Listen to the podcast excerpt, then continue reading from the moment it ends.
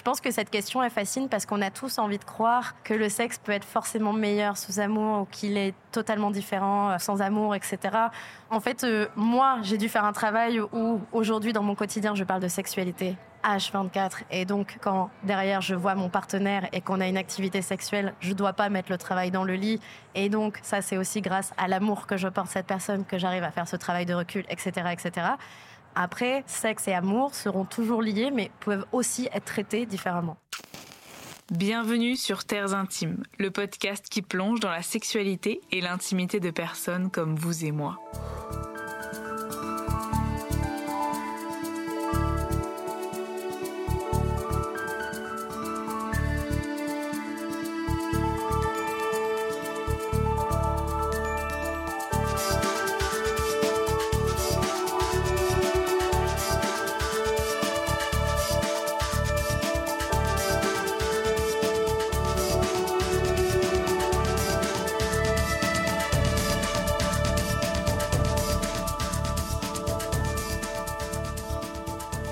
Chers intimes, comment allez-vous? Alors que vous vous apprêtez à écouter la quatrième interview de cette série spéciale enregistrée au Salon international de la lingerie, j'ai envie de vous demander, avez-vous écouté les trois premiers épisodes?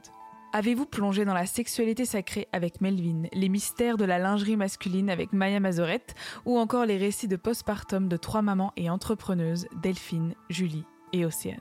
Quelle chance si vous ne les avez pas encore écoutés, car vous savez quoi savourer après cet épisode.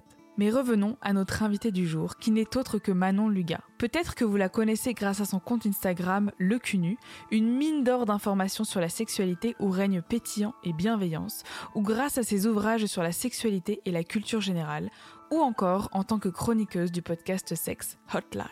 Aujourd'hui, c'est à travers son parcours intime que vous allez la découvrir et notamment découvrir son rire, son rapport à la sexualité, sa gentillesse et probablement une envie nouvelle en vous celle d'avoir une femme comme Manon dans vos vies, pour parler de tout avec bienveillance, humour, douceur et pertinence. Ensemble, nous avons parlé des liens entre amour et sexualité, de vaginisme, de sororité, de BDSM et de frustration, du métier de coordinatrice d'intimité, de télé-réalité et enfin du pouvoir de l'écriture pour s'accompagner. Avant de vous souhaiter une bonne écoute, je vous spoil quand même un petit peu l'épisode de la semaine prochaine, dans lequel je parle de comment vivre en phase avec son cycle menstruel dans une table ronde composée de femmes extra. Allez, c'est le moment. Bonne écoute. Bonjour Manon. Bonjour. Comment tu te sens? Eh ben trop bien. Écoute, euh, toute intimité ici, là, avec quoi euh, Bon, une centaine de personnes. non, non, trop bien, c'est trop cool. Je suis très contente d'être là, c'est très chouette. Ouais. Et puis bravo pour ton travail et tout, trop cool. Merci. Bah, merci. Franchement, je t'ai contacté donc euh, pour participer à une interview au Salon international de la lingerie. Donc là, on va pas faire une interview spéciale lingerie, mais une interview parcours intime. Donc un peu les interviews de Terres Intimes, le podcast. Absolument. On va découvrir ton cheminement, ton parcours. Et j'ai voulu t'interviewer parce que tu as créé le compte Instagram Le Cunu. Absolument. Qui est euh, génial. J'ai appris que le fromage pouvait participer au désir. Euh, Absolument. Incroyable. Qu'avez-vous de raclette et de camembert? C'est bon pour votre libido. On en parlera après, si tu veux. Donc, je voulais commencer par le début, la première question de Terres Intimes. Ouais. C'est à quel âge as-tu commencé à te poser des questions sur la sexualité? Alors, moi, j'ai eu la chance euh, dans la vie, parce que c'est quand même une chance, d'être élevée avec des parents très, très ouverts sur le sujet. Je suis la dernière euh, d'une fratrie de quatre avec des frères et sœurs euh, qui se posaient beaucoup de questions, mais quand ils se les posaient, ils les posaient à table. Donc c'est vrai que mes parents ont toujours eu une facilité à nous parler de ces sujets tout en entretenant une certaine pudeur aussi. C'est-à-dire que je connais pas pour autant leur vie sexuelle et connaissent pas la mienne. Il hein, n'y a pas de ça. mais du coup, très jeune, j'ai commencé à entendre le mot orgasme, érection, et j'étais, ah, mais qu'est-ce que c'est que ce, ce grabuge? Enfin, je me posais vraiment des questions, mais je comprends rien. Et en fait, comme ma mère avait une, certaine simplicité à parler de tout ça, une certaine ouverture, finalement, j'ai grandi en, en voilà, en, vulgarisant tout ça, enfin, en rendant ça très, très léger, très accessible, quoi. Donc, euh, dès l'âge de 7-8 ans, euh, j'ai, comme mes frères à ce moment-là étaient dans l'adolescence, j'étais mmh. confrontée à ces sujets. Euh, et je me disais, oh, ben moi, ça m'arrivera plus tard. et puis voilà. Et est-ce que tu as eu un contact avec la masturbation jeune ou c'est venu un peu plus tard? Euh, Oui, oui, absolument. En fait, euh, tout a commencé avec un coin de baignoire puisque j'attendais pour prendre mon bain. Et que d'un coup, j'ai trouvé ce coin de baignoire euh, vachement plus confortable que d'habitude quand je m'y frottais un peu. Non, en fait, l'entrée avec la masturbation, elle est rentrée par accident comme majoritairement le cas de tous les des enfants, même si l'exploration infantile, elle est, elle est normale, elle n'est pas, c'est pas dans le même cadre qu'une exploration masturbatoire d'adulte. Donc moi, ça a été par accident où j'ai compris qu'il y avait des sensations qui se développaient à ce niveau-là quand je frottais contre ce coin-là. J'étais ah, mais c'est génial. Et euh, c'est que plus tard, en étant adolescente, que j'ai compris qu'en fait je m'étais masturbée à ce moment-là. Mm. Pour moi, en fait, je m'étais fait du bien comme quand je me gratte, quoi. Donc euh, j'ai compris plus tard. Et après, en étant adulte, j'ai compris ce qu'était que la, masturbation infantile, bien que voilà, ce soit mm. un sujet assez tabou. Donc ça arrivait très tôt, finalement. Et tu as pu en parler un petit peu avec ta famille justement de ce plaisir. Est-ce que tu l'associes aux conversations qu'il y avait à table ou c'est juste plus tard que tous les points se sont connectés? Euh, Non, c'est plus tard parce qu'en fait tout ce qui était euh, autour euh, de l'intimité, ça concernait mes frères et sœurs qui étaient adolescents et donc mm. moi je me voyais comme l'enfant, j'étais la dernière en plus la petite chouchou. Donc je me disais c'est des sujets d'adultes et ça me concernera quand je serai adulte. Donc non, je l'ai compris bien plus tard que c'était la masturbation. Euh, j'ai compris bien plus tard que ça, en fait, c'était une forme de plaisir sexuel et tout ça, ça s'est rejoint euh, plus tard. Même quand j'étais adolescente et que j'ai eu mes premières euh, masturbations où là c'était volontaire, on était vraiment dans une dans, dans une exploration intime. j'en parlais pas forcément à mes parents en mode autour du, du petit déj en mode ah non pas du tout parce qu'il y avait quand même cet entretien de pudeur cela dit, euh, les fois où, ça, où j'ai eu mal, ou euh, ça grattait bizarrement, ou des choses comme ça, je me suis sentie libre de pouvoir en parler à ma mère mm. et qu'elle puisse intervenir ou m'emmener voir un ou une professionnelle de santé. Euh. et c'est ça qui était cool. C'est qu'ils nous ont juste appris à réagir ou à détecter quand il y avait peut-être des, petites anomalies ou quand il y avait des questions, de se sentir libre de pouvoir en parler. quoi. Mais on n'en parlait pas au petit-déj sinon de ma masturbation de la veille, hein, je te rassure. j'ai quelque chose à vous dire. j'ai passé une soirée malade. Alors juste avant de poser la question d'après, je voulais demander si tu avais froid. Parce que si t'as froid, j'ai un plaid. Parce qu'il fait. Ça se voit que je tremble. Non, non, c'est juste. Je suis un peu Est-ce que t'as froid? Non, parce que j'ai eu froid toute la journée d'hier, donc j'ai amené un plaid exprès. Il faut que j'entraîne euh, mon corps. À l'hypothermie. À l'hypothermie. Parce que le chauffage, c'est cher. Non, non, ça va, ça va aller. Ok, En, tout cas, c'est là. C'est gentil. La question d'après, c'est comment, donc après cette enfance finalement assez chouette autour de la sexualité dans la communication, mm. euh, comment s'est passée ton entrée dans la sexualité partagée à l'adolescence, euh, tes premières expériences? Alors moi, ce sont pas très très bien passés parce que en fait, j'ai compris bien plus tard que j'étais atteinte de ce qu'on appelle euh, le vaginisme. Le vaginisme, c'est une contraction involontaire des muscles pelviens. Pour faire plus simple, parce que là, il y a plein de mots chiants, euh, c'est que je ne pouvais pas avoir de pénétration vaginale. Dans le vaginisme, il y a des vaginismes primaires ou secondaires. Primaire, c'est quand ça arrive au début de votre vie euh, sexuelle. Moi, c'était le cas, j'avais un vaginisme primaire. Secondaire, c'est quand ça arrive plus tard, c'est-à-dire que demain, tu peux avoir un accouchement, créer un choc au niveau euh, de ton corps, au niveau de, ton périnée, et donc euh, développer une forme de vaginisme ou de dyspareunie.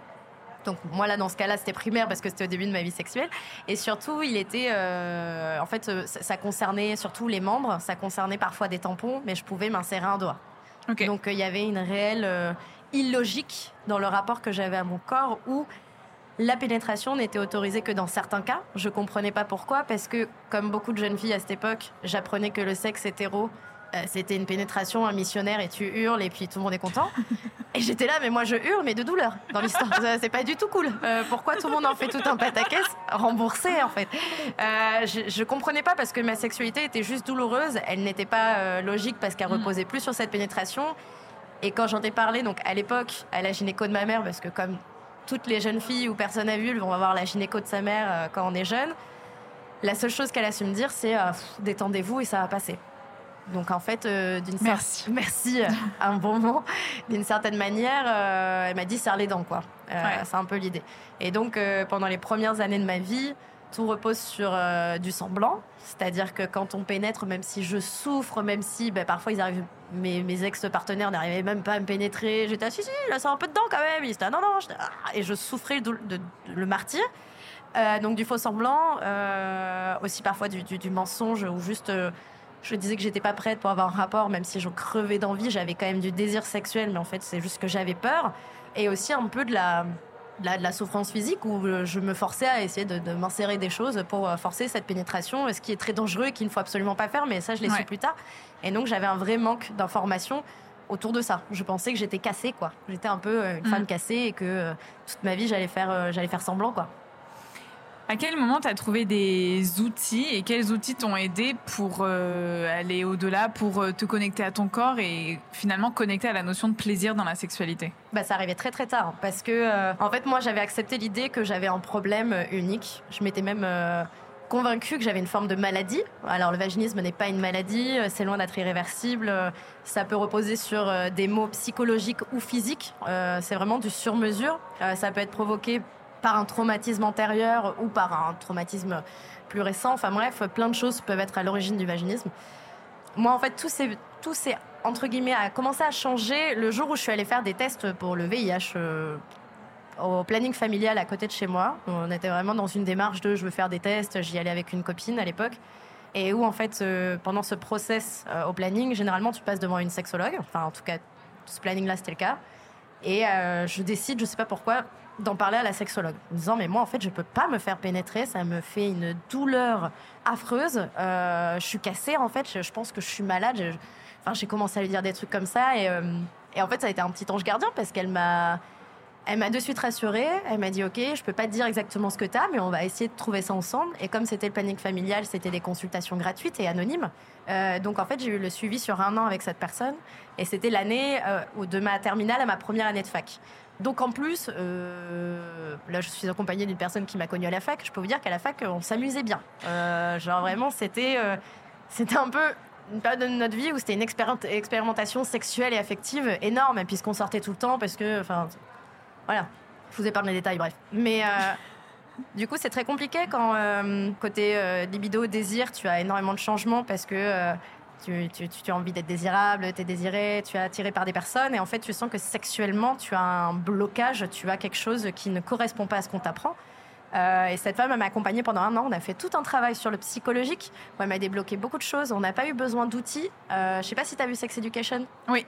Dans Sex Education, il y a, euh, je sais plus comment elle s'appelle, un personnage qui a du vaginisme mm. et elle ouvre une mallette avec plein de. Alors, on voit en fait des formes phalliques de différentes tailles elle, on comprend qu'elle a une dyspareunie ou un vaginisme qui est peut-être plus physique. Donc là, ça va être des, exercices en fait au niveau du périnée, au niveau de l'ouverture. Donc ça va être un autre travail, encore une fois.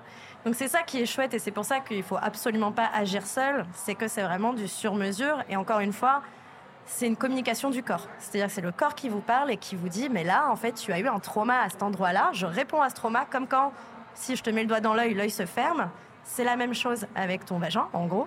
Euh, donc on va essayer de voilà d'avancer sur ça ensemble. Et encore une fois, la pénétration n'est pas au centre des rapports sexuels. Moi, j'ai quand même été épanouie avant de, mm. régler ça parce que ben, je me suis rééduquée autour de la sexualité et du plaisir. Et je peux, je peux vous assurer que la pénétration n'est pas au cœur de mon plaisir. Mais quand même, j'avais envie de comprendre pourquoi il y avait ce manquement-là. Justement, j'ai noté comme question, qu'est-ce que ça t'a apporté et appris, donc, euh, cette traversée au niveau du plaisir? Parce que finalement, tu as été dès le début euh, obligé d'aller expérimenter ailleurs que l'imaginaire des couples hétéros le pénis c'est le centre de ta vie. Donc, est-ce que tu pourrais nous dire un peu les quelques éléments où tu t'es senti épanouie dans ce plaisir pour si les personnes veulent expérimenter hors pénétration ouais. Mais l'imaginaire nous manque?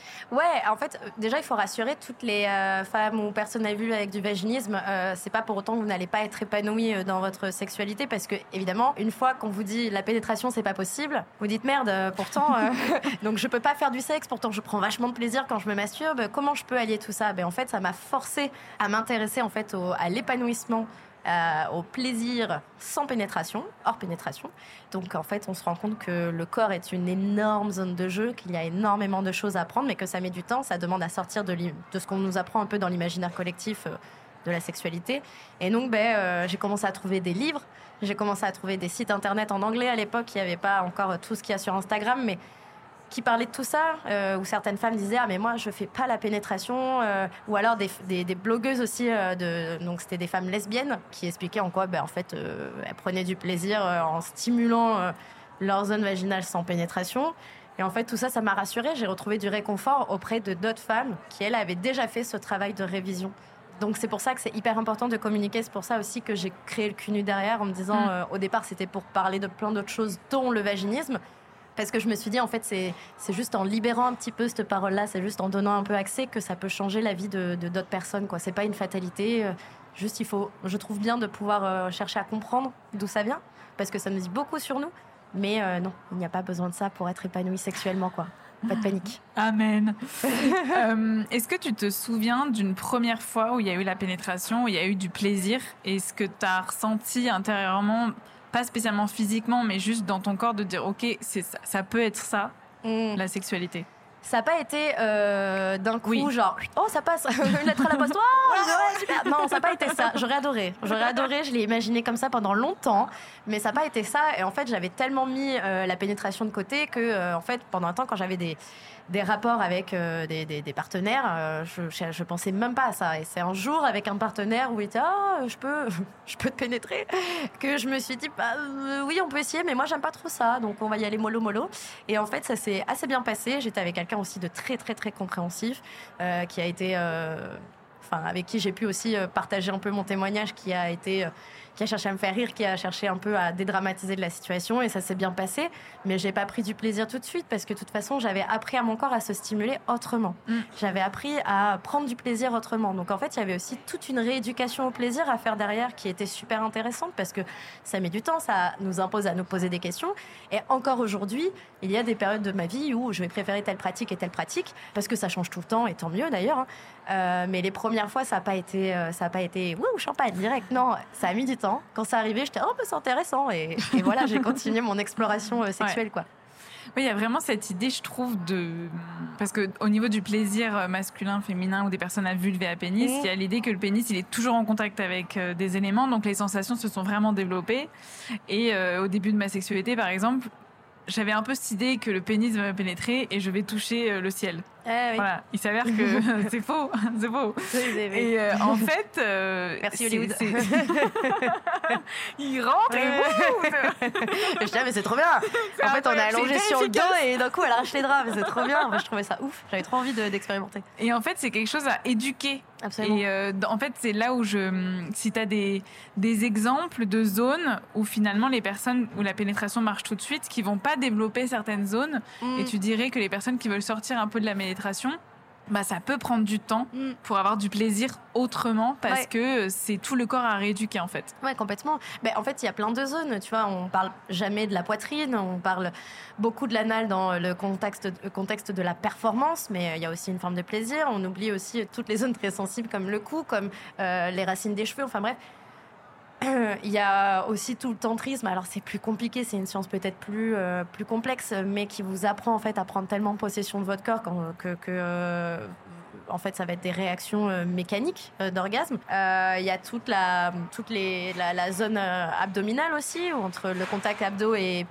périnée, ben, ça vient créer en fait des sensations casse tout, euh, vient créer des sensations euh, semblables à, des, à des, orgasmes. Donc en fait, il y, a plein de choses en dehors de, en dehors de la pénétration. C'est juste, ça met parfois un peu de temps. Et encore une fois, c'est propre à chacun.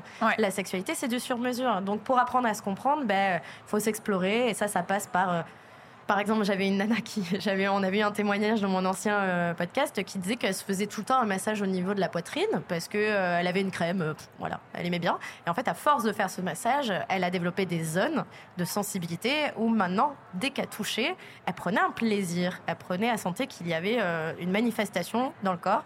Et en fait, au bout d'un moment, ben, quand elle avait des rapports sexuels avec ses partenaires, dès qu'ils venaient stimuler comme elle le demandait, hein, à la manière pas pâte à pizza, mais genre vraiment comme elle le demandait. Euh, ben, ça lui faisait cette sensation et il n'y avait pas de pénétration. Il n'y a pas de formule magique. Euh, on nous apprend souvent que quand il y a un problème, il y a une solution. Euh, là, en fait, la sexualité, ça marche pas comme ça. Il faut s'explorer, prendre le temps. Mais il y a plein d'autres zones sur le corps, en effet, qui peuvent donner ces sensations-là. Mm, mm. Merci beaucoup. De rien. Juste pour le contexte, elle a dit casse-toi parce qu'il y avait des gens qui faisaient des travaux. Il y a des gens qui sont revenus plein de trucs. Donc, magnifique. Ah oui, comment est-ce que tu associes sexualité et amour? Oh, waouh. En fait, euh, je dirais que la sexualité peut être quelque chose de purement mécanique. Et la sexualité peut être quelque chose de euh, purement chimique, euh, comme l'amour. Je pense que cette question est fascine parce qu'on a tous envie de croire que le sexe peut être forcément meilleur sous amour ou qu'il est totalement différent sous amour ou sans amour, etc. On est tous à la recherche de ce qu'il y a de mieux. On est tous à la recherche de la sensation. Et donc forcément, le mélange sexe-amour, on se dit que c'est incroyable, ce qu'il est peut-être. D'autres personnes vont trouver plus de plaisir ou un plaisir différent, je dirais, sans, euh, sans l'amour, sans attachement affectif. en fait, euh, moi, j'ai dû faire un travail où aujourd'hui, dans mon quotidien, je parle de sexualité H24. Et donc, quand derrière, je vois mon partenaire et qu'on a une activité sexuelle, je ne dois pas mettre le travail dans le lit. Et donc, ça, c'est aussi grâce à l'amour que je porte cette personne que j'arrive à faire ce travail de recul, etc. etc. Après, euh, sexe et amour seront toujours liés, mais peuvent aussi être traités différemment. Mm. Euh, dernièrement, il y a de plus en plus de personnes qui parlent de la sexualité et je trouve ça hyper important parce que ça permet à certaines personnes, et c'est normal, qui ne sont pas confrontées au sujet, à comprendre qu'une une attirance érotique peut être différente d'un désir sexuel c'est des notions qui sont pas simples à comprendre parce que déjà le désir c'est pas toujours bien compris, la libido c'est pas toujours bien compris, mais on peut être très attiré sexuellement euh, par quelqu'un et ne ressentir euh, aucune euh, aucune attirance. On peut avoir une vraie attirance érotique pour une personne et ne pas le désirer sexuellement. Enfin bref, c'est un sujet très complexe parce qu'encore une fois, pareil, c'est du sur-mesure, c'est propre à chacun. Et je pense que dans notre éducation à la sexualité, il faut aussi une éducation à la vie affective pour comprendre tout ça et être plus à l'aise en fait avec ces notions de d'amour et de sexualité. Euh, moi, me concernant, il y a eu un travail supplémentaire où euh, le sexe fait partie intégrante de mon travail et de ma vie et de ma réflexion, et que ben, quand je suis avec mon partenaire, je ne dois pas analyser ses comportements pour derrière venir dire à terre intime, mais tu vois, quand il m'a pénétré, j'ai pensé ça. Non, le but, il y a aussi ce travail-là et il y a aussi ce travail, tu vois, on parle de plus en plus de sexualité dans les, sur les réseaux sociaux, dans les médias, c'est trop bien. Euh, mais il y a encore cette partie théorique et ce que vous faites en pratique? Et ce travail-là aussi, il est énorme parce qu'en fait, aujourd'hui, on nous, et c'est normal, hein, mais on a une vague d'informations qui vient forcément nous impacter derrière dans notre activité, qui peut être géniale, comme qui peut être un peu plus nocive, où en fait, on ne sait pas gérer les informations, on va mal les analyser, mal les ingérer, et donc euh, derrière se créer aussi des blocages ou euh, des incompréhensions, quoi, tout bêtement. Désolée, je suis partie un peu loin dans celle-là. Non, non, c'est parfait euh, parce que j'allais justement te demander euh, comment tu gérais, euh, parce que avec le podcasters intime, la sexualité, c'est un sujet qui est présent dans ma vie, moins présent que toi. On parlera après de tout ce que tu as écrit, créé, incroyable. Mais et donc je, me demandais comment tu équilibrais ce travail-là et ta vie intime derrière, parce que je trouve effectivement que moi, je vais faire une interview, quelqu'un va me donner un témoignage, même si j'en ai pas envie, ça va me revenir, je vais y penser Enfin, ouais. Euh, je sais pas, mais quand ça me fait penser à même plus jeune, c'était pas au centre de ma vie. J'ai une fille qui me disait, euh, de toute façon, les, les, femmes qui n'aiment pas euh, avaler le sperme de leur mec, bah elles sont pas vraiment amoureuses. moi, ça m'avait trop mal ce truc, quoi, tu vois. Mais après, je l'avais revu dix ans après, qui me disait, mais non, j'ai jamais dit ça, c'est n'importe quoi. Et en fait, c'est des trucs. Et puis t'as plein d'infos comme ça où tu te dis, bah si tu fais ça, c'est pas terrible ou si tu. Et donc, je trouve que tout cet amas d'informations fait que c'est difficile après, mm. personnellement, d'arriver à naviguer et de trouver qu'est-ce que moi j'ai envie. Mm. Et comme c'est ton travail, je me demandais comment tu naviguais là-dedans.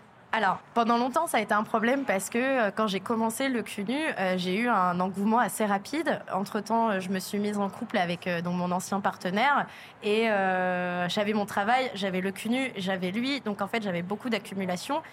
Et donc forcément, ma libido était au plus bas parce que, euh, pour celles et ceux qui savent pas, quand vous parlez sexe H24, vous avez zéro libido derrière parce qu'en fait, c'est un sujet qui vous barbe et vous en pouvez plus et vous n'avez plus du tout envie, euh, le soir, vous avez absolument pas envie euh, de faire une partie de jambes en l'air. Forcément, il y a eu un travail, pour ma part, pour se protéger de tout ça, le protéger aussi, parce que je ressentais quand même du désir, j'avais juste aucune, aucune libido pour cette personne. Il est de retour. Et il back. Donc oui, il y a eu ce travail. Là où j'ai trouvé des réponses, c'est euh, grâce à la sororité avec euh, d'autres amis qui sont exactement dans ce cas-là, euh, qui m'ont donné des exercices, qui m'ont donné des tips pour qu'on puisse toutes prendre du recul et se protéger. Pareil, il faut savoir aussi qu'avec quand on est une femme qui parle sexualité, on reçoit énormément de haine. C'est-à-dire que des menaces de viol, des menaces dans tous les sens des insultes, on en a au quotidien, sur notre physique, sur tout ce que vous voulez, sur tout ce qu'on dit. Euh, c'est très difficile de s'en détacher quand dans vos notifications, euh, vous avez juste des insultes au quotidien.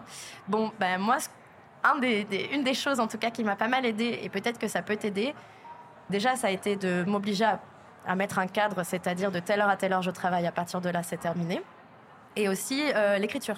J'ai trouvé énormément de réconfort au moment d'écrire mon livre où euh, bah, quand j'ai écrit, je me suis dit, oh, bah, je peux écrire pour moi aussi un peu, ça me fait du bien finalement, parce que le livre ne porte pas sur moi, donc je ne parlais pas de ma vie, mais écrire ma sexualité, c'est-à-dire mettre à l'écrit ce qui me fait envie, ce qui me fatigue, ce qui me fait du bien, écrire à mon corps en disant, euh, si je m'adresse à mon ventre ou à ce moment je suis gonflée, je, je me supporte pas dans le miroir, bon, mais qu'est-ce que j'ai envie de lui dire? Au départ, ça me paraissait tellement théorique que j'étais là, les gens qui font ça, ils sont très perchés. Et après l'avoir fait, j'étais là, je comprends mieux pourquoi ça fait du bien, pourquoi c'est un exutoire et pourquoi l'exercice est intéressant. Euh, J'avais eu à l'époque la chance de participer à un atelier de Morgane Mortin euh, qui est euh, bon, euh, beaucoup dans l'écriture qui prône ça. Finalement, bah, l'écriture, ça a été un des moyens de me réadapter ma sexualité, de me poser des questions, de me dire pourquoi tel sujet ne me dérange absolument pas quand il faut en parler euh, à un micro et pourquoi ça me dérange absolument quand je dois en parler avec mon partenaire. Mm. Bon, mais c'est que d'une certaine manière, j'ai réussi à faire la différence euh, de la manière dont je vais traiter le sujet dans les deux. Euh, mais qu'est-ce que ça en dit? Est-ce que du coup j'ai envie de faire un travail avec mon partenaire? Est-ce que du coup j'ai envie d'être honnête quand je le présente dans mon travail en disant ben, personnellement c'est problématique, etc. etc. Ben, se poser des questions, ça permet déjà de prendre du recul, démystifier un peu le sujet et aussi euh, s'inviter à s'intéresser à soi. Parce mm. que généralement, quand on parle de sexualité, euh, c'est un sujet comme un autre. On s'intéresse plus trop à soi et à ce que veut l'autre et, euh, et on oublie en fait de se placer comme on devrait tous se placer hein, dans, notre, dans notre vie intime, quoi, tout simplement. Mm. Merci beaucoup. De rien. Tu me diras pour l'écriture. C'est un peu perché, mais c'est bien. Bah, pour le coup, j'écris quand même pas mal et j'écris des lettres à moi-même. Ah Donc, ouais, oui, bah, comme disait, le... j'ai hurlé, comme disait comme euh, disait Morgane Martin, oui, absolument. Ouais. Je m'écris euh, quand je suis en colère contre moi ou que j'ai fait des choses. Donc, euh, dans la sexualité, ça a pu m'arriver. Quand dans les jugements que je peux porter dans, dans par exemple, du plaisir que j'ai et que j'ai pas, comme je pense qu'il faudrait avoir du plaisir, plein de choses comme ça qui m'ont un peu tourbillon. Bah, je me suis déjà écrite en me disant est-ce que tu as vraiment. Enfin, comment j'aimerais me traiter dans cette situation, par exemple? Ok. Donc, intéressant. mais je continuerai, je continuerai. En tout cas, mais j'adore parce que tu mets toutes les transitions. On dirait que tu as lu l'interview alors que tu ne l'as pas Ce lu. n'est pas le cas, mais ça fait plaisir. Parce que, alors, en 2021, tu as Oui. écrit un livre, Le Cumi à nu, le livre qui déculotte les idées reçues. Oui. Et donc, justement, tu as écrit ce bouquin où tu parles beaucoup de culture générale parce que même sur, euh, sur ton Instagram, tu parles pas mal de culture générale. Ouais. Et ensuite, tu as fait le quiz que j'ai chez moi, le jeu qui va révolutionner votre culture. Donc, la culture autour Oui. Qu'est-ce qui t'a plu dans le fait d'écrire euh, ces ouvrages? Et c'était quoi ton intention en créant ces deux ouvrages? Ben, en fait, euh, moi, je me suis euh, donc pendant tout mon process où j'essayais de comprendre ma sexualité avec euh, donc le vaginisme, tout ça. comme je te disais, je suis tombée sur des articles, sur des livres, sur des choses. Pendant mon, mon suivi avec la sexologue, elle m'a conseillé des lectures, elle m'a conseillé des choses. D'un coup, j'ai commencé à me passionner par un sujet qui n'était plus ma sexualité et les pratiques sexuelles, mais plus la culture euh, du sexe. Et en fait, euh, j'ai commencé à me passionner pour euh, ben, l'histoire, euh, tout l'impact que ça a dans notre pop culture, en sociologie aussi. Enfin bref, le sexe est omniprésent. Et finalement, il, est, il a toujours été tabou, il est toujours tabou au travers des siècles. Et pourtant, d'une certaine manière, il rythme nos vies. Quoi. Il est Mm. partout, tout est sexualisé, euh, tout, est, tout fait rapport au sexe, euh, mais on n'en parle pas. Et, euh, et si on a l'impression que c'est très récent, parce que finalement, on, on est né sur ce siècle-là, ça a toujours été le cas. Euh, Il y a toujours des personnes qui ont essayé de le mettre en avant, qui ont essayé de jouer avec, qui ont essayé de changer les codes. Et c'est ça qui m'a passionnée.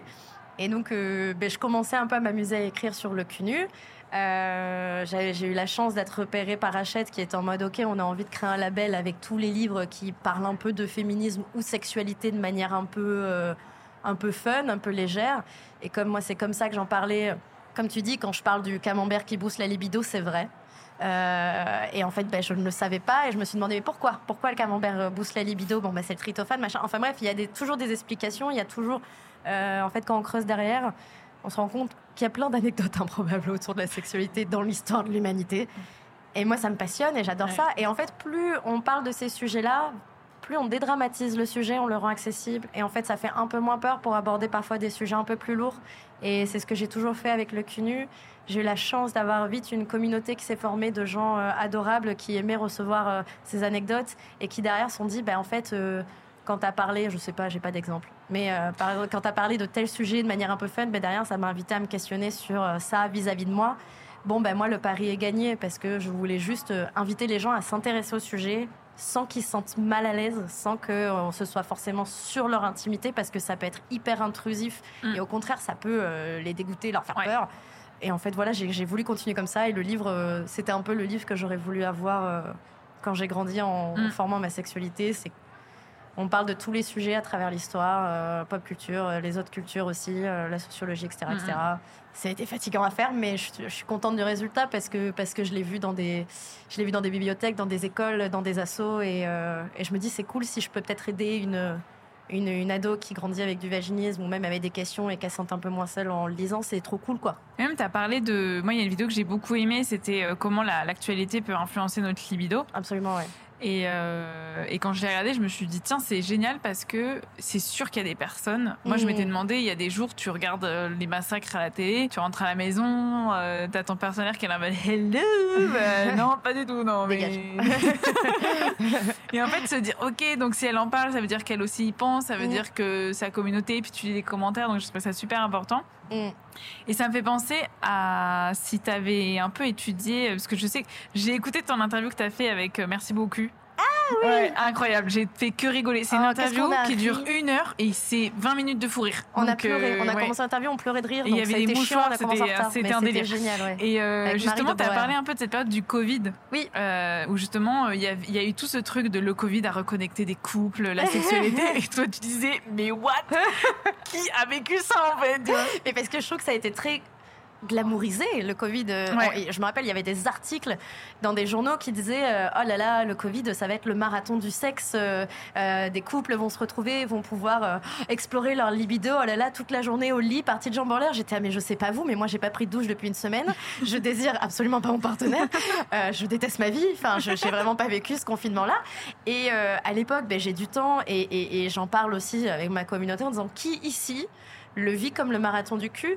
Et vraiment personne. Enfin, j'avais déjà euh, à peu près 70 000 personnes qui me suivaient. Et vraiment, j'avais que des témoignages de mais ma libido a chuté parce que bah, c'était un climat très anxiogène. Ouais. Faut pas oublier qu'on parlait de maladies tous les jours. Et c'est normal, c'était l'actualité. Euh, faut pas parler que, faut pas oublier qu'il y a des personnes qui, qui, ont malheureusement perdu des proches, qu'il y a des personnes où leur santé s'est dégradée, ou ben, être en couple et être enfermé avec son partenaire, c'est différent. Son ou sa partenaire, hein, c'est différent. Que quand on a moins d'activité, ben en fait, euh, l'organisme a moins d'énergie et donc, ben, en fait, on a moins de libido, tout mm. Donc, c'est là où, j'ai commencé à me dire, OK, euh, pourquoi l'actualité est aussi anxiogène? Quand ça parle de sexe ou de santé mentale On ne parle pas de la manière dont moi je le vis ou les 70 000 personnes qui me suivent non plus. Euh, donc, qu'est-ce qui se passe? Pourquoi on n'arrive pas à en parler? Et j'en avais j'ai eu la chance de pouvoir faire une interview sur Loopsider pour parler de ça. Et ça m'a rassurée parce que tous les commentaires de la vidéo, les gens étaient ah ben oui, mais non, mais moi non plus. En fait, c'est une catastrophe. La, la, libido est totalement tombée. Je me retrouve plus dans mon cou, je me retrouve plus dans mon corps, je me retrouve plus dans ma vie. Ma santé mentale a chuté. Et c'est vers la fin qu'il y a de plus en plus de médias qui ont saisi l'opportunité de parler santé mentale et donc après aborder le sujet de libido. Et je trouvais ça trop chouette qu'on en parle enfin. Et donc ben là, quand on voit tout ce qui se passe dans l'actualité ces derniers mois, qui voilà, qui est quand même pareil, très anxiogène, catastrophique, qui nous atteint, euh, c'est normal d'avoir une baisse de libido. Et c'est pas grave. Je pense que l'humanité va survivre. On va, pour une fois, essayer d'oublier l'idée de le sexe et le ciment du couple. Et on va arrêter de culpabiliser de ne pas avoir d'activité sexuelle. Et c'est pas grave. Hier, je discutais avec une personne du salon qui me disait que ça lui avait fait un bien fou quand elle avait vu une vidéo de Clara Morgan qui disait c'est ok de pas avoir euh, de libido pendant un ou deux mois. Et en fait, elle disait c'est Clara Morgan qui le dit. qui le dit. Et en fait, elle a dit si Clara Morgan le dit, c'est comme Jésus le dit quoi. c'est vrai. c'est le Jésus du sexe. Donc c'est vrai. Et c'est vrai que ça avait énormément rassuré. Donc je suis contente qu'on puisse en parler. Et il y a eu deux autres sujets de cette interview que j'ai adoré. J'aimerais qu'on revienne dessus. Donc là, c'est un podcast qui s'appelle Discutons qui a été créé, donc vraiment 10 euh, ton, cul comme le cul quoi. Par Léane, merci beaucoup qu'il faut absolument suivre. Hein, ouais, vraiment c'est assez génial. Et, euh, et, moi il y a un truc que j'ai que j'ai trouvé intrigant, c'est ton amour de la frustration. Oui, je remets un peu de contexte, donc merci beaucoup. Il y a des personnes qui posent des questions sur la sexualité et ils y répondent pendant le podcast. Et là, la question, c'était euh, mon mec veut faire des pratiques euh, sadomaso. C'était une euh, personne qui voulait faire des pratiques BDSM, BDSM mais qui avait peur de faire mal. Voilà. Ben, en fait, là, c'était très intéressant parce qu'on a abordé donc le sujet du BDSM dans l'imaginaire collectif. Le BDSM, c'est une cave, des gens habillés en latex noir qui souhaitent les fesses avec des pics. Voilà. En gros, c'est un peu ça le BDSM. Or, la pratique BDSM, c'est quand même un champ des possibles énorme, qui est euh, beaucoup plus large que ce qu'on ne croit, qui est un art complexe et très complet, qui a un enseignement incroyable, qui dépasse juste ce côté très visuel que l'on connaît par la pornographie, où en effet, quand vous avez des gens en latex, c'est un peu plus visuel qu'une personne qui frustre. Je vous l'accorde. La frustration, C'est-à-dire jouer avec le désir de l'autre quand, euh, je sais pas, on promet euh, une fellation et qu'on s'amuse à faire des gestes et qu'on s'amuse à provoquer la personne et qu'on ne la fait pas. D'une certaine manière, la frustration, euh, ça vient un peu engendrer ce même, je dirais cette même douleur, même si c'est pas vraiment la même douleur, mais cette même, ce côté dérangeant que l'on mm. peut faire physiquement parfois certaines personnes. Le BDSM, c'est juste une pratique qui dit, il y en a un qui est censé dominer, mm. un qui est censé être soumis, le dominant, il est soumis au soumis, d'une certaine manière, parce qu'il va chercher à lui faire plaisir, il va chercher à le challenger. Bon, bah ça, ça peut passer par euh, de la violence physique, si on aime ça. Ça peut passer par de la violence euh, bah, dans, les, dans les mots, dans les paroles, parce qu'on peut aimer euh, le dirty talk, on peut aimer ça. Et ça peut passer aussi par tu n'es pas patient, tu n'aimes pas attendre, bah super on va jouer là-dessus, puisqu'en fait, t'aimes pas ça. Ça mm. peut être le désintérêt, ça peut être euh, des, faire des fautes d'autographe parce que l'autre, il supporte pas ça. Enfin bref, c'est juste, on vient challenger et euh, c'est comme ça que l'on va renforcer aussi un peu ce désir. le BDSM, alors je suis pas celle qui en parle le mieux, je vous invite vraiment à vous intéresser au travail de Axel de Sade, mm. qui a euh, l'école des arts sadiens qui est une femme incroyable, euh, qui en parle beaucoup mieux que moi. Mais la frustration, oui, ça a aussi sa place dans les pratiques BDSM parce qu'on vient un peu déranger, on vient un peu secouer dans les habitudes. Et, euh, et si tu t'attends à ce que à ce moment-là, je te fasse une fellation, non, je te la fais pas. Et puis, ben, ça va, ça va t'agacer et ça mm. va créer un peu un jeu. Et dans le cas du, podcast Discutons, euh, c'était une jeune femme qui voulait le faire avec son partenaire, qui avait peur de lui faire mal et qui était là, mais je sais pas comment faire en fait, parce que je veux pas lui faire mal. Et lui il était là, ben moi je veux que tu me challenges un peu là-dessus. Euh, donc on lui avait donné ce conseil, on lui avait dit aussi le dirty talk euh, qui n'engageait pas euh, par à une violence physique. Hein. le commencer par SMS aussi. Commencer par le SMS en disant mais avec le sexting tu peux peut-être déjà tâter un peu ce que la personne aime ou pas, mais encore une fois toutes ces pratiques ça demande énormément de travail en amont, de communication et c'est tout ce qui est le plus, moi à mon sens, pour moi c'est ce qu'il y a de plus beau dans le sexe aussi, c'est de devoir parler avant et après, se mettre un peu, comprendre un peu mieux l'autre, comprendre un peu mieux ce qu'on aime aussi toujours communiquer et bien demander. Absolument, bien sûr. Pour rien faire de trigger, parce que il peut y avoir des choses très trigger. Donc ça, c'était aussi le point important. Oui, bien sûr. il y a une deuxième chose, parce que là, donc on est au salon de la lingerie. Oui. J'ai fait une interview hier sur la lingerie masculine. Oui. Et dans ce podcast, tu dis que tu aimes bien quand on joue avec le code des genres. Oui. Et euh, tu aimes bien avoir euh, des partenaires euh, qui euh, vont écouter cette, cette, cette envie de jouer avec le genre et qui vont porter de la dentelle ou des porte jartelles. Et euh, dans un monde où peut-être la plupart des, des, hommes, en tout cas hétéros, ont des difficultés à se dire je vais être sexy en dentelle, ça va faire de l'effet. Quel est ton regard par rapport à ça? Mais justement, en fait, euh, euh, le jeu de genre, je pense qu'il faut être très à l'aise avec son genre pour pouvoir jouer avec celui de l'autre.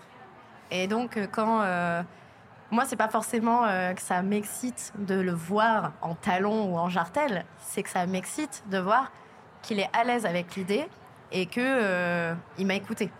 Mm. En fait, c'est plus ça qui m'excite que de le voir en jartel, parce que euh, je sais combien ça peut être inconfortable, le jartel.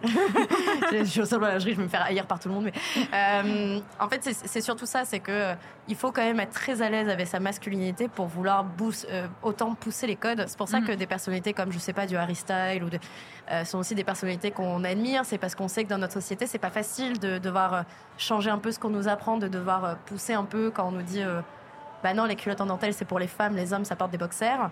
C'est quand même super dommage, sachant que déjà, une culotte en dentelle, ça peut être très beau sur le corps d'un homme, que euh, ça reste un vêtement, que les vêtements sont pas genrés, qu'on n'a pas à s'habiller juste parce que la société le dit. Euh, s'habiller comme ça, pas s'habiller oui, mais s'habiller comme ça. Euh, donc d'avoir quelqu'un qui est à l'aise avec l'idée de le faire, en fait moi ça va m'exciter où je me dis cette personne, je, sais qu'elle, je, je, sens sa confiance quand elle le fait quoi. Ouais. Et pour avoir eu un partenaire à l'époque qui le faisait, euh, c'était génial d'avoir ce jeu-là. Et lui-même il le poussait encore plus loin en disant oh j'ai trouvé des talons en 46 je dis allez! Donc c'était super euh, drôle d'avoir ces jeux-là. Et on le voit dernièrement aussi euh, je, je, reprends cette séquence de l'émission Drag Race qui reçoit l'émission Drag Race c'est une émission Drag Queen qui reçoit des musiques qui on, a, on, a, une musique d'ambiance là. Je, mais pour le podcast ça va mais si vous l'entendez c'est ta tête d'un coup de bah, super. Qui reçoit une équipe de rugby qui vont relooker en drag queen Bon, c'est bête, euh, mais on est face à des hommes qui sont super à l'aise euh, avec les codes, euh, parce que ça leur va de les challenger, et en fait, c'est juste trop beau. de les voir ensuite après en drag queen et de les voir confiants et de voir qu'en fait, ben, un vêtement, c'est un vêtement. Et qu'ils ne subissent pas cette pression. Ça fait juste de bien de voir des gens qui ne subissent pas ces pressions-là. Et je trouve que ça se ressent aussi dans la sexualité, d'une certaine manière, c'est une certaine ouverture. Une fluidité, une confiance. Euh, et beaucoup, du jeu. Enfin, en fait, ça amène énormément de parce qu'il y a énormément de codes de genre aussi hein, dans la sexualité. Hein. Quand on grandit, on nous apprend. Euh, les femmes doivent être douces, euh, les hommes doivent être un peu plus sauvages au lit, il faut être sexy, pas trop, il faut avoir des poils, il faut avoir pas de poils, il faut machin, machin. Donc en fait, une personne qui a déjà fait un trait sur ces notions-là, sur ces codes-là, sur ces pressions sociales-là et sexuelles, en fait, tu sais que tu vas pouvoir te permettre un certain, euh, un discours un peu plus nouveau, une certaine ouverture, un questionnement sur ta sexualité et la sienne. Mm. Et donc, euh, ben, en fait, quelque chose qui va plus nous correspondre, tout bêtement. Voilà. Pas J'essaie de parler un peu plus vite, un peu plus fort, mais. Euh, oui, non, mais pour le, pour le podcast, c'est bien. Pour vous, ça va? Vous entendez bien? Vous êtes bien? Ok, cool. Euh, tout à l'heure, tu as parlé de sororité d'un groupe de femmes qui t'a aidé à trouver les limites. Ça me fait penser au fait que tu as été chroniqueuse dans le, dans le podcast Hotline, qui a été produit, créé par Nouvelles Écoutes. Et euh, justement, vous avez été plusieurs chroniqueuses à participer, à être euh, ensemble, à discuter, à beaucoup rire dans des épisodes de deux heures. Et je voulais savoir ce que ça t'avait apporté dans ta vie intime. Donc peut-être que c'est de ça dont tu parlais tout à l'heure, mais aussi dans le fait de connaître la sororité de cette manière-là. C'était incroyable Hotline. Parce que euh, donc moi j'ai grandi en écoutant D-Fool euh, en scred la nuit. Et D-Fool c'était une équipe de mecs et une meuf, euh, Marie, je crois, je sais plus comment elle s'appelait, Marie, ouais, c'est ça. T'avais quand même des gens qui appelaient, des nanas, des mecs ados qui appelaient et ils étaient censés être là pour leur donner des réponses. Et, et je me souviens parfois m'être dit ah j'aurais pas dit ça. Hein. non pas que j'avais une quelconque expertise, pas du tout. C'est juste que je me reconnaissais pas toujours dans ce qu'ils disaient. Et Hotline, on s'est dit, bon, on va faire un groupe de 10 meufs, 10 nanas, et euh, on va faire des tables de 4-5 et on va parler de plein de sujets. Ça peut aller de la sodomie à euh, le maquillage, euh, à la rue, à la musique, à machin. Et en fait, on a abordé plein de sujets très différents. On est toutes devenues amies. C'était un groupe très pluriel parce que bon, on n'était pas que des femmes cis. Il y avait aussi, par exemple, Claude Emmanuel qui est une femme trans, mais on avait reçu aussi des invités euh, il y avait une majorité de personnes racisées aussi. Euh, il y avait euh, Chloé, il y a eu qui d'autres, je sais plus qui, mais on n'était pas toutes hétéros.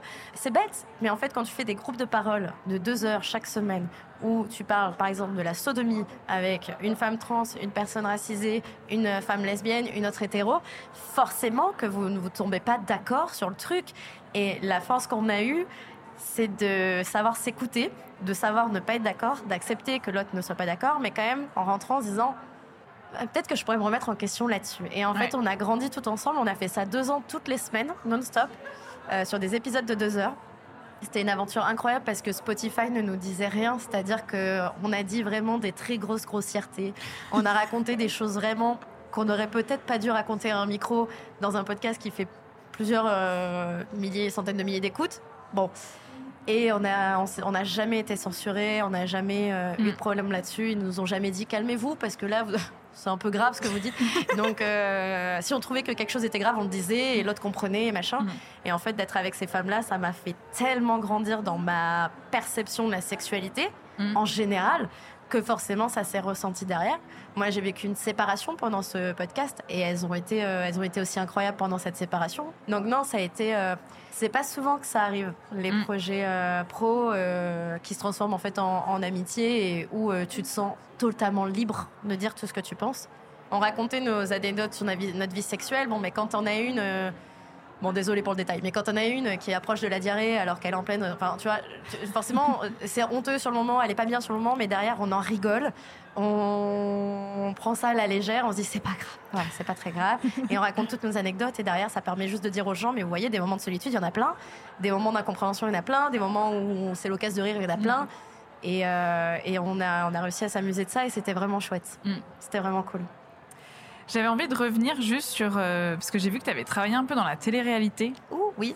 Et euh, ça m'a un peu intriguée. Je me suis demandé euh, ce que tu avais observé dans la télé-réalité et quel rapport il y avait à l'intime et à la sexualité ou quelle ambiance il y avait autour de ça. Alors, moi, je suis arrivée à Paris pour la simple et bonne raison que je voulais rejoindre mes potes. vraiment, il n'y a pas eu d'autres raisons. Paris ne me faisait pas rêver, j'en avais rien à faire. Mais j'étais là, tous mes potes sont sur Paris, donc je cherchais le premier stage qui m'acceptait. Euh, d'un coup, une prod me dit qu'elle m'accepte. Et en fait, le jour de l'entretien, je réalise, parce qu'il m'avait pas donné le nom, que c'était la prod de l'émission à l'époque qui s'appelait Les Anges de la télé-réalité, qui est à ce moment-là de la diffusion une émission à succès qui fait plusieurs centaines de milliers de téléspectateurs chaque soir, euh, qui change la vie de tous les candidats qui passent dedans, où euh, ils sont un peu fame et puis derrière ils sont méga famous. c'est l'époque où les partenariats commencent à se développer sur les réseaux sociaux et peuvent ramener beaucoup d'argent. Et moi, à l'époque, je commence en stage. Ensuite, j'ai été prise pour faire du, de la conception euh, d'émissions, en fait, du développement de concepts. Sauf que j'étais seule et je sortais de mon stage, donc autant vous dire j'ai pas développé grand chose parce que j'avais absolument pas l'expertise là-dedans. C'est un métier très très complexe. Euh, et en fait, pendant ma période de stage, je m'occupe beaucoup des candidats, je les accompagne euh, dans leur shopping, je les accompagne dans tout le process. Et en fait, je, à force de parler avec eux, je me rends compte. donc, il y a bien sûr, hein, il y a des candidats ou des candidates qui étaient, euh, qui avaient notre travail de, à Dubaï, par exemple. Je me rends compte en parlant avec eux qu'ils prennent des risques de santé sexuelle quand ils pratiquent ça. Et euh, en fait, on commence à parler et on, je commence à dire, mais tu sais que si tu fais une fellation sans préservatif, il y a un risque. Tu sais que machin, mais tu sais que tu peux faire des tests gratuits. Tu sais que machin. J'ai 20 ans, je me retrouve euh, face à des gens qui en ont 10 de plus que moi, qui ont besoin de cet accompagnement, qui n'en bénéficient pas au sein de la production et qui, en plus, souffrent un peu d'un mépris euh, au sein même de cette production, qui profitent totalement de leur vulnérabilité pour faire de la séquence. Euh, je suis clairement dans un milieu de requins où je me reconnais pas, où je rencontre quand même des gens très chouettes. Hein. Dans la production, il n'y avait pas que des méchants, mais il y avait quand même des gens pas très cool. je travaille comme une malade, je suis pas très bien traitée non plus. Bref, au bout d'un an, je me dis j'arrête parce que c'est trop c'est beaucoup trop et euh, c'est pas bien. Et en fait, j'ai envie de pouvoir me regarder dans le miroir sans culpabiliser. Donc j'arrête et euh, bref, derrière, je fais ma carrière. Et là, depuis quelques mois, je suis devenue coordinatrice d'intimité, oui. qui est un métier dont on entend de plus en plus parler. Et moi, mon objectif aujourd'hui, c'est de l'installer. Euh, ça n'existe pas aujourd'hui, nulle part. C'est d'installer la coordination d'intimité au sein de la télé-réalité pour arrêter de maltraiter tous ces performeurs performeuses au sein programme donc là je prends de la télé-réalité, mais on l'a vu dernièrement dans le milieu de la télé ou de la radio, euh, c'est à peu près pareil partout, qui sont des personnes à qui on demande de fournir énormément de choses, hein, c'est-à-dire de prestations sur le moment, avant, après, etc., de changements physiques, de changements mental, et qu'on ne protège pas pour autant. C'est-à-dire que, euh, je ne sais pas si tu te souviens du MeToo de télé-réalité qu'il y avait eu. Je me souviens que tu as fait une vidéo. Ouais. Euh, non, que as fait un, en tout cas, tu as fait un post qui parlait de ça. Et une story qui parlait de ça parce que j'étais dans la saison euh, qui a dénoncé des comportements problématiques euh, où en fait les équipes de fraude demandaient aux candidates avec qui a compté coucher, par exemple, hein, dans la prod pour voir s'il est resté, etc., etc. Enfin bref, j'avais entendu des choses vraiment pas cool. Aujourd'hui, Évidemment, il y a des procès qui sont faits, il y a des candidats de télé qui ont parlé. Enfin bref, il y a plein de, il y a plein de choses qui ont été faites. J'ai entendu des témoignages qui m'ont choqué, j'ai assisté à des choses qui m'ont choqué. Euh, je me dis qu'aujourd'hui, je pense qu'on on est de plus en plus en train de libérer la parole, du moins d'ouvrir les oreilles, hein, puisque ça fait longtemps qu'il y a des gens qui parlent, mais d'écouter ces témoignages-là. Et je pense que l'on peut changer, même dans le milieu de la télé du divertissement sensationnel, où on cherche à faire toujours plus de clash, toujours plus de mmh. rapprochements. Je pense qu'on peut quand même protéger ces personnes euh, à qui ben, voilà, leur intimité est totalement mise à rude épreuve hein, dans des maisons ouais. caméra. Je pense qu'on peut quand même essayer de les protéger un peu en amont euh, parce que c'est des expériences qui sont très fortes quand même. Complètement. Et tu disais que la production pouvait leur demander de faire des changements physiques? Non, en fait, c'est euh, évidemment les productions ne leur disaient pas refais-toi refais faire les seins, évidemment non, mais c'est un milieu très compétitif et aussi très précaire hein, d'une certaine manière. Donc, une candidate ou un candidat pour se démarquer il doit être toujours plus beau, toujours plus à la mode, toujours plus présent sur les réseaux sociaux. Et donc forcément, derrière, ça va entraîner des changements, comme des pertes de poids, comme euh, de la chirurgie esthétique. On l'a vu dernièrement. Alors je crois, je sais plus le nom du livre, mais il y avait un livre qui euh, étudiait ça. Alors je sais plus du tout le nom du livre. Mince, je te dirai si jamais tu veux le mettre dans le. Je le mettrai dans la description. Voilà. qui a noté en fait l'évolution des, des, des candidats de télé-réalité euh, en fait, il y a une vraie évolution physique parce que ben, quand, déjà, quand tu es filmé H24 et que derrière tu te regardes, ça te crée une dysmorphie, mais aussi ton physique reste ton identité et donc ton travail. Et donc, une candidate de télé-réalité, elle ne peut pas se permettre de ne pas être dans les codes. Donc, elle doit être fine, elle doit avoir une grosse poitrine. C'est à la mode des grosses lèvres. Donc, elle va se faire des lèvres, elle va avoir un maquillage adapté. Donc, elle va dépenser dans l'argent de la Bref, on leur demande forcément ça puisque ça fait leur identité. Et si elles ne sont pas au top là-dessus. Euh, c'est très compétitif. Des personnes qui veulent leur place, il y en a plein. C'est un game changer de vie d'être dans une télé-réalité aujourd'hui. une nana comme Maëva Genam, elle a commencé, elle vivait avec sa mère dans un appartement. Aujourd'hui, elle est, oui, elle est multimillionnaire à Dubaï. Et ça peut faire rêver certaines personnes, ça peut être un argument pour se donner, pour donner toujours plus. Et donc aussi devant les caméras, en faire toujours plus, sans jamais avoir la protection d'une production derrière. Et c'est ça qui est problématique, je pense. Bah, justement, on va pas pouvoir parler de trop longtemps de coordinatrice d'intimité, on va en parler un petit peu, mais tu as fait tout un podcast avec Camille Bataillon, du podcast Camille par le sexe, avec qui tu as fait la, la, formation. Donc voilà, s'il y a des personnes qui veulent vraiment plonger dans le sujet, elles peuvent aller écouter ce podcast. Il est vraiment très très cool. Camille, elle est trop elle est géniale, euh, donc là, je voudrais juste si tu pouvais introduire ce, ce métier. Oui cette formation et puis euh, et voilà. Euh, en fait, le métier de coordinatrice d'intimité, vous en avez peut-être déjà un peu entendu parler euh, dernièrement, puisque pour les séries comme Sex Education, par exemple, on a fait appel à ces professionnels-là. C'est des personnes qui vont venir chorégraphier les scènes d'intimité avec au préalable un recueil des consentements des acteurs, c'est-à-dire, pour être un peu plus concrète, s'il y a une scène voilà, qui simule un acte sexuel, on va demander aux acteurs qu'est-ce que tu es? OK pour montrer Ou est-ce que tu es d'accord pour qu'on te touche Qu'est-ce que tu veux bien faire Pour toi, c'est quoi la représentation d'un acte sexuel? Parce que très souvent, dans les scripts, il y a marqué, euh, et là, les deux personnages ont une, euh, une tension sexuelle énorme et ont un rapport sexuel. Et donc, tu es là, d'accord, mais c'est quoi une tension sexuelle pour toi euh, Ou alors rapport sexuel sauvage? Ok, c'est quoi la notion de sauvage pour toi? Parce que on partage peut-être pas, toi et moi, la même notion de sauvage, tu vois. Donc, en fait, ben, on va leur demander, pour toi, qu'est-ce que ça voudrait dire? Pour ton personnage, tu penses que ça veut dire quoi? Et derrière, on va venir chorégraphier. Donc, euh, comme quand il y a une scène de bagarre, pour être sûr que les deux euh, acteurs ne se blessent pas, on va dire, ben, à ce moment-là, tu mets un point, l'autre esquive, et tu mets un faux coup de pied. Mais là, ça va être la même chose. On va dire, à ce moment-là, tu mets la main dans les cheveux et la main sur cette partie des fesses euh, qui est autorisée. Et après, tu fais ça. Enfin bref, ça évite les débordements. Mm. Ça permet de renforcer la créativité parce que si, euh, si on apprend qu'une, qu'un acteur est d'accord pour prendre des fessées, on va dire, bah cool, s'il est d'accord pour prendre des fessées, on va mesurer le niveau d'intensité qui lui convient et on peut peut-être renforcer ça, jouer avec ça sur son personnage, peut-être mettre des fessées de plus en plus fortes ou avec des objets ou avec des choses, machin. Tout ça, ça se prépare en amont. C'est une collaboration avec les équipes techniques et le réalisateur. C'est-à-dire que évidemment, euh, on n'est pas euh, l'avocat, euh, l'avocate des, acteurs en disant non, faites pas ça. Non, on est là pour voir aussi sa vision du truc. Et en fait, derrière, le jour du tournage, ils auront bon faire la scène 48 fois, ça sera 48 fois la même scène. Et il n'y aura jamais une prise de liberté d'un acteur ou d'une actrice. Mm. pour toucher des parties que l'autre ne veut pas toucher. Vous l'avez vu dernièrement avec tout ce qui se passe dans le cinéma, c'est un métier essentiel pour essayer d'encadrer tout ça. Il y a aussi qu'aujourd'hui, il n'y a rien qui existe, c'est-à-dire que légalement, on peut faire faire une scène de simulation de rapport sexuel pendant 8 heures à des acteurs. Ce qui est épuisant, humiliant et qui peut aussi vous blesser. Par exemple, si vous simulez qu'il y a un frottement de genoux, ben derrière, ça peut euh, vous blesser, ça peut laisser des marques.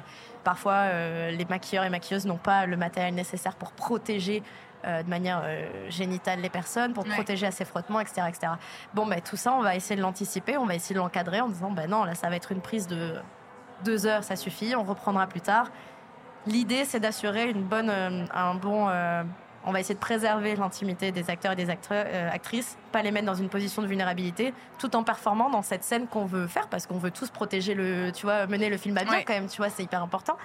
et il y a même certaines coordinatrices qui accompagnent les réalisateurs dans l'écriture de ces scènes en disant mais est-ce que est-ce que tu veux pas arrêter de représenter le sexe hétéro par un missionnaire et peut-être montrer que tu vois ça peut se passer aussi comme ça. Ça peut être, euh, et c'est ce qui a été fait avec Sex Education, où euh, on a vu des positions, on a vu des corps différents, on a vu des scènes différentes, des mises, euh, des mises en scène différentes. Bah, tout ça, ça fait, c'est important dans, les, dans, dans, le milieu du cinéma. Ça existe donc dans le milieu du cinéma et du porno, de plus en plus. Et on essaie de le développer dans ce qu'on appelle le non scripté, c'est-à-dire le théâtre d'improvisation. Moi, j'aimerais bien le mettre dans la télé-réalité, où là, on va surtout donner les armes, donner les outils tout ce qui peut euh, servir en fait aux candidats, aux candidates, aux performeurs, performeuses pour s'assurer qu'au moment où ils sont sur les planches, il n'y a pas de débordement. Et s'il y en a un, qui, savent, euh, qui, qui sachent agir en fait euh, en protégeant leur partenaire ou se protégeant eux-mêmes. C'est à vraiment se demander pourquoi ça n'existait pas avant en fait. Eh ben ouais.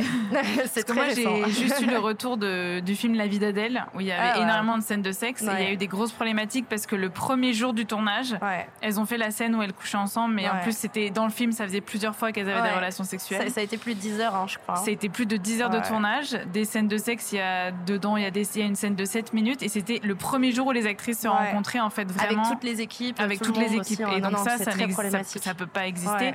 Et d'ailleurs, il y a eu après des tensions acteurs, actrices, Mais ça les a marquées, hein, elles en ont déjà parlé. et hein. euh, elles ont Mm. été traumatisées, donc euh, c'est euh, ça, c'est vraiment C'est dingue, c'est vraiment dingue. problématique. C'est hyper problématique et tu vois, il n'y a même pas eu un travail de. Est-ce qu'on s'intéresserait pas vraiment à la vraie sexualité des lesbiennes?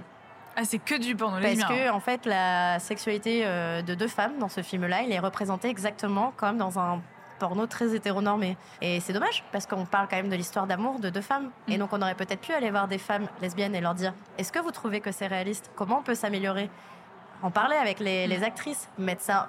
Enfin, il y a tout un travail qui aurait pu faire vraiment performer le film, qui n'a pas été fait, qui en plus a mis en danger des, euh, des actrices. Ça peut créer des traumas, quoi. Il Mm. faut pas oublier. Euh, donc, oui, c'est un scandale, mais le pire, c'est qu'en fait, il y en- il y, en a dans. Enfin, c'est le cas dans Oui, là, plein de c'est celui que je réalisations. connais, il est euh, très, euh, il est très choquant, il mais il y en a, il y en a ouais. plein partout, quoi. En tout cas, il y a la série Split, qui est une série lesbienne, euh, enfin, de, non, pas une série lesbienne, mais une série qui raconte l'histoire d'une femme qui est dans un couple hétérosexuel qui tombe amoureuse d'une femme. Il y a des scènes de sexe qui sont vraiment euh, de l'imaginaire lesbien, Ouais. de la vie sexuelle Il y a lesbienne. une Il y a un documentaire Ouais. qui a été réalisé par la coordinatrice d'intimité. Donc ça, c'est vraiment des choses intéressantes pour Iris, ouais. connaître en plus du podcast. Voilà, Mm, Iris mm. Debray. Euh, donc merci beaucoup pour ton partage. Là, j'arrive aux questions de la fin. Oui. Comment est-ce que tu te sens dans ton corps aujourd'hui? Bah. Je sais pas. Non, euh, là, là j'ai faim. Non, euh, ça se passe bien. J'ai fait un gros travail dans ma vie pour m'y sentir bien, mais il y a des jours où je m'y sens moins bien, euh, pendant des jours de menstruation ou des jours de fatigue. Donc, euh, majoritairement, je dirais euh, sur 10, euh, un, un 7-8. Mais il y a des jours où c'est vraiment 2.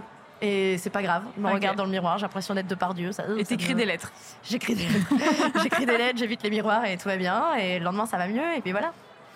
Comment est-ce que tu te sens dans ta sexualité aujourd'hui? Bah, grâce à tout ce qu'on s'est dit, euh, je disais tout le travail, je me sens beaucoup mieux. Et les jours où ça va pas, ben, j'essaie de me demander pourquoi et d'y euh, travailler un peu. Mais euh, surtout, je culpabilise plus. Et ça, ça change la vie de plus culpabiliser quand on n'est pas bien dans sa sexualité ou dans son corps. euh, S'enlever la culpabilité et la honte, euh, déjà, ça enlève un gros poids et ça nous permet de mieux travailler derrière. Il y a quelque chose quand même qui m'intéresse et qui m'intrigue, et je voulais la poser, mais je la pose. C'est comment tu communiques avec euh, ton ou ta partenaire ou tes partenaires sur quand quelque chose bloque? Parce que je trouve que on dit souvent la communication c'est la clé dans la sexualité, mais c'est pas toujours facile de commencer à discuter, Ouais. de, de commencer une conversation. Donc est-ce que tu as juste un petit tips de comment tu comment tu commences une conversation délicate? En fait, j'ai tendance, euh, si on va parler de certaines pratiques, à choisir euh, les moments euh, post-câlin. Ouais. Pour la simple et bonne raison que les câlins, ça libère un cocktail d'hormones assez im- important. Et donc, on a tendance à plus facilement se livrer à une personne, à être plus attentif aussi, plus dans l'écoute active. Simplement parce qu'il y a les hormones qui sont en jeu. Vous avez de l'endorphine, vous avez de l'ocytocine. Et donc, ça va vous aider à être un peu plus dans le moment. Donc, généralement, je choisis ces moments-là en disant Hé, il y a ça, on n'en a jamais parlé, t'en penses quoi? Parce que c'est aussi moi, euh, j'ai créé ces rituels-là et généralement je me retrouve dans une sexualité épanouie avec des gens qui n'ont pas de mal à communiquer aussi. Euh, S'il y a trop de problèmes de communication, je sais que je m'y retrouve pas et je vais pas, je vais avoir du mal à creuser. Ouais. Euh, généralement, je suis épanouie avec des gens qui ont aussi cette facilité de communication et le post câlin, scientifiquement, c'est le mieux. Donc c'est pour ça que moi je choisis le scientifique. Après, il y en a qui préfèrent les voitures parce que tu peux pas sortir et tout, et t'es obligé de confronter la personne. Moi, je trouve ça méga toxique. ça va pas. Donc non. Puis on prend pas la voiture à Paris, donc non. Mais euh, non, j'aime bien post câlin. Je trouve que c'est des moments très très forts. Et généralement, on dit quand tu termines ton rapport sexuel, tu commences directement le suivant. Et donc euh, commencer en fait le prochain euh, moment d'intimité par une conversation où on met tout à plat, je trouve que c'est super fort. Ouais. Donc j'aime beaucoup. Ouais, la ça connecte en plus énormément. Euh, ça veut dire quoi pour toi rentrer en intimité avec quelqu'un? Je sais pas. Rentrer en intimité? Ouais. Je sais pas trop. Je pense que c'est à partir du moment où tu sens que t'as as fait comprendre à l'autre qu'il pouvait s'ouvrir et Mm. qu'il t'a fait comprendre que tu pouvais être toi-même. Je pense que c'est là que ça, que ça commence l'intimité, je pense. Mm. Désolée, elle est, elle est dure, je trouve. Ah non, mais il n'y a pas de. tu réponds à ma question. Ok. Tant que tu n'as pas répondu, tu ne pars pas. tu, tu pars pas d'ici. C'est quoi la partie la plus intime de ton corps pour toi Et si tu pouvais lui parler, qu'est-ce que tu lui dirais? Je pense que c'est mon cerveau. hein. Je pense que c'est vraiment mon cerveau. Je pense qu'il y a beaucoup de choses qui se passent là-dedans qui sont pas toujours euh, ouf. Non, je dirais, mon, je dirais vraiment ma tête. hein. Vraiment dans ma tête. si Dans tu, ma... pouvais, si tu pouvais parler à ta tête, Oh là là. on tu lui dirais quoi? Calme-toi. Arrête. Stop, fais une sieste. Ça suffit, bois de l'eau. Non, non, euh, ben, je dirais que c'est hyper intime de d'entrer dans le cerveau des gens parce que parce que parce que tu viens dans tout ce qui s'est passé, dans tout ce qui tout ce qui les a formés en fait. Mm. Euh, tout nous marque dans la vie, tout ce qu'on fait, donc euh, ça reste en mémoire et forcément ça conditionne toutes tes manières de penser derrière. Donc je dirais le cerveau et si je pouvais lui parler, je pense que je ferais une bonne session de avec un psy, deux trois psys. C'est pas une Euh, thérapie de couple, c'est une thérapie de moi et thérapie mon de cerveau. groupe pour juste mon cerveau. non, je sais pas trop en réalité. Et la der des der, c'est qu'est-ce que tu dirais à la toi d'il y a 10 ans? On avait fait un épisode d'Hotline sur ça où j'ai chialé. On a tout écrit une lettre à notre nous de 14 ans, je crois, 14-13 ans. On a, c'était un épisode, il y avait quatre boîtes de mouchoirs. On avait tout, euh, on était tous en train de pleurer. Mais, euh, mais je lui dirais que, que c'est un mal pour un bien, même si je déteste cette expression où euh, ce qui lui arrive, c'est pas très chouette. Euh, ça inquiète beaucoup, mais que euh, si elle continue à se faire confiance, elle va s'en sortir et ça ira très bien. Merci beaucoup Manon. Merci à toi. Merci.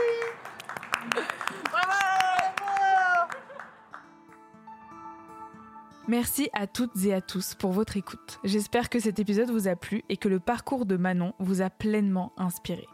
Si c'est le cas, n'hésitez pas à vous abonner au podcast, à lui mettre 5 étoiles et à laisser un commentaire sur Apple Podcast parce que ça aide énormément.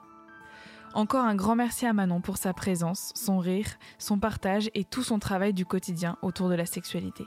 Merci également à Théo Carlinet au mixage son qui continue de me soutenir même quand je décide d'enregistrer des épisodes dans des hangars de 22 000 m2.